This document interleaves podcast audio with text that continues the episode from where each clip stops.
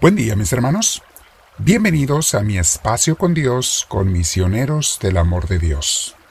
El tema que veremos hoy se llama Bendición y maldición de Dios, parte 2. Continuación del anterior que vimos hace dos días. Vamos a hablar también de los cinco regalos que Dios nos da cuando somos bendecidos. Entonces nos sentamos en un lugar con la espalda recta, con nuestro cuello y hombros relajados, Vamos a respirar profundo, pidiendo la paz de Dios, pidiendo el Espíritu de Dios. Le decimos, Espíritu Santo, ven y lléname, te lo pido. Lléname de tu paz, de tu gracia, de tu luz, y guíame en esta meditación que después será oración, porque me voy a quedar un tiempo contigo, Señor, meditando en lo que haya aprendido o en las cosas que tú me quieras hablar y enseñar. Me quedo contigo, respiro profundo, mi hermano, hazlo otra vez. Con mucha paz, tranquilidad, deteniendo el aire un parto cuatro segundos en tu interior y exhalas, quedas en paz. El tema de hoy, mis hermanos, se llama, como les decía, bendición y maldición de Dios, parte 2. Anteayer, debido a las limitaciones del tiempo, solo les di una parte de este tema tan amplio, Surgieron en las comunidades varias preguntas, en las gentes, en los miembros, y qué bueno, eso es bueno, es deseos de aprender. Me encanta, ya les he dicho que escriban sus preguntas y sus peticiones abajo en los comentarios de, los, eh, de la audiencia y todo lo que pueda contestarles con gusto lo haré. Hoy quiero agregar, agregar otros puntos sobre este tema, sobre las, lo que es la bendición de Dios. Si no has escuchado el tema de hace dos días que se llama qué es bendición y qué es maldición, de acuerdo a Dios. O si ya lo olvidaste, te aconsejo que lo escuches, son diez minutos nada más. Escúchalo primero para comprender este mejor. Veíamos que la bendición significa que Dios nos da la vida y abundancia son dos cosas que Dios da a las personas a quien Él bendice. Pero no es lo único que nos da con su bendición, ni lo único que perdemos con la maldición.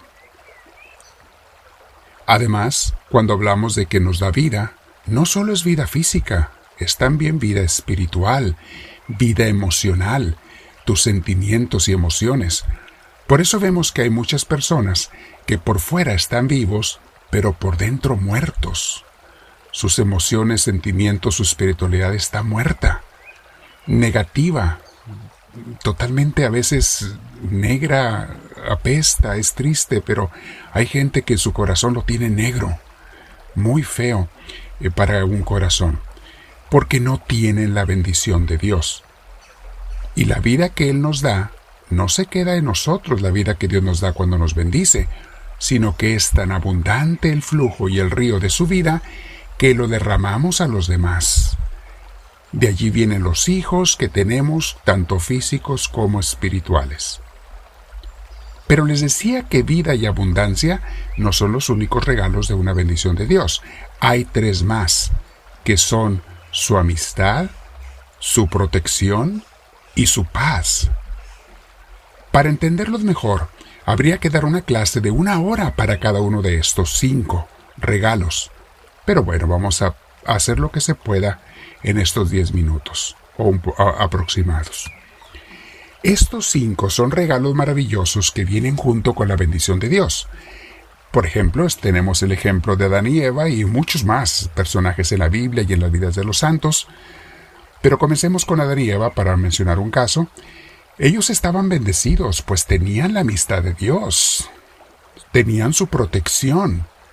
Esto los llenaba de su paz y por supuesto estaban llenos de vida y abundancia en el paraíso. Cuando hablo de la amistad, recuerden que hay un pasaje que dice que Dios bajaba para buscarlos. Y me los imagino a Dios como una vez poéticamente lo escuché por allí. Dios bajaba por las tardes para convivir, a sentarse a platicar con ellos, a, expresarles su amor, etc.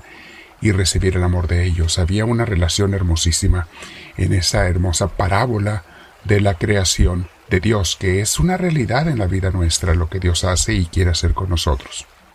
Bueno, igual pasó en las vidas de otros personajes bíblicos. Tenemos eh, en Abraham y Sara, Jacob, José el soñador, Samuel el profeta, Saúl el rey, el otro rey David, Salomón también rey, profeta Elías en Daniel, en José y María, en los apóstoles, etcétera, etcétera. Y por supuesto, eh, en algunos de ellos podemos ver cuando fueron maldecidos por desobedecer a Dios y cuando fueron después bendecidos, lo mismo, y lo vemos esto en las vidas de los santos y hasta en nosotros mismos. Por tocar un caso, podemos recordar al rey David, cómo desde niño fue bendecido. Gozaba de los cinco regalos de la bendición de Dios. Podemos ver su paz cuando cuidaba las ovejas e iba a ver a sus hermanos en medio de la batalla. Él tenía paz, los hermanos mortificados, él en paz. Podemos ver la protección de Dios cuando peleó contra Goliat y en las tantas batallas que tuvo contra los enemigos. Podemos ver la amistad de Dios cuando le mandó bendecir por el profeta desde que era niño y allí empezó a ser un amigo más íntimo de Dios. Y podemos ver la abundancia que tenía cuando fue rey y la vida que, que, tenía y transmitía con sus acciones y entusiasmo desde niño. Era un hombre muy entusiasta, dinámico, animado, motivador, carismático, hasta cuando era rey. Pero podemos ver cómo cuando pecó, fue maldecido y perdió todo esto. Terminó en las calles vestido de sayal y cubierto de ceniza. La paz se le convirtió en un inmenso dolor y amargura. Dios le dio la espalda y perdió su amistad. ¿Vemos esto?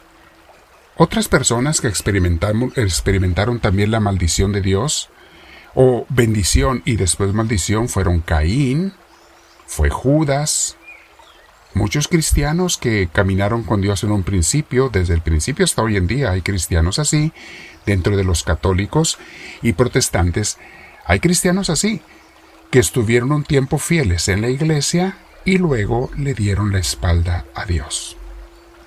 Mis hermanos, este tema de la bendición y la maldición es muy, muy importante.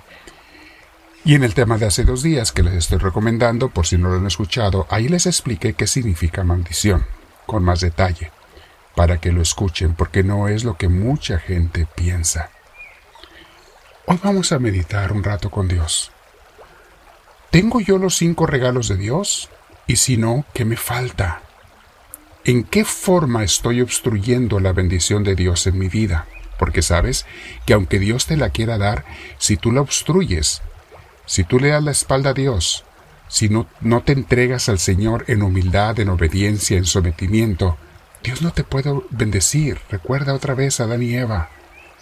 Cuando fueron humildes, sencillos, sometidos a, a Dios celestial, eran felices, hermosamente felices, amigos de Dios, con vida, abundancia, paz. Era la cosa más bella de su existencia, y eso pasó en tantos profetas y sigue pasando hoy en día, mis hermanos, en las vidas de la gente. Una persona que tiene a Dios y tiene su bendición, tiene todo. Pero pregúntate, ¿hay algo que yo esté haciendo? ¿Algún pecado? Definitivamente, mis hermanos. Los pecados si no son tan graves, no necesariamente te, traen una maldición completa, pero sí pierdes mucho de Dios, aunque sea temporalmente. Pierdes la amistad de Dios. Nadie puede estar en pecado y tener la amistad de Dios. Pierdes la paz en tu corazón. Nadie puede estar haciendo pecados y tener la paz de Dios en su corazón. A veces lo enmascaramos con diversiones, con, con alegrones, con momentos de, de placer. Es enmascararlo temporalmente, pero no tienes la paz de Dios si no tienes a Dios y su bendición, si no tienes su amistad. Todo esto es muy importante. Como les decía, mis hermanos, haría falta varias horas, todo un curso para entender este tema. Pero bueno, apreciamos y lo que podamos meditar el día de hoy. Te invito a que te quedes un rato en oración, platicando con Dios. Explícale cómo te sientes, pídele lo que necesitas y dile, háblame Señor, que tu siervo te escucha.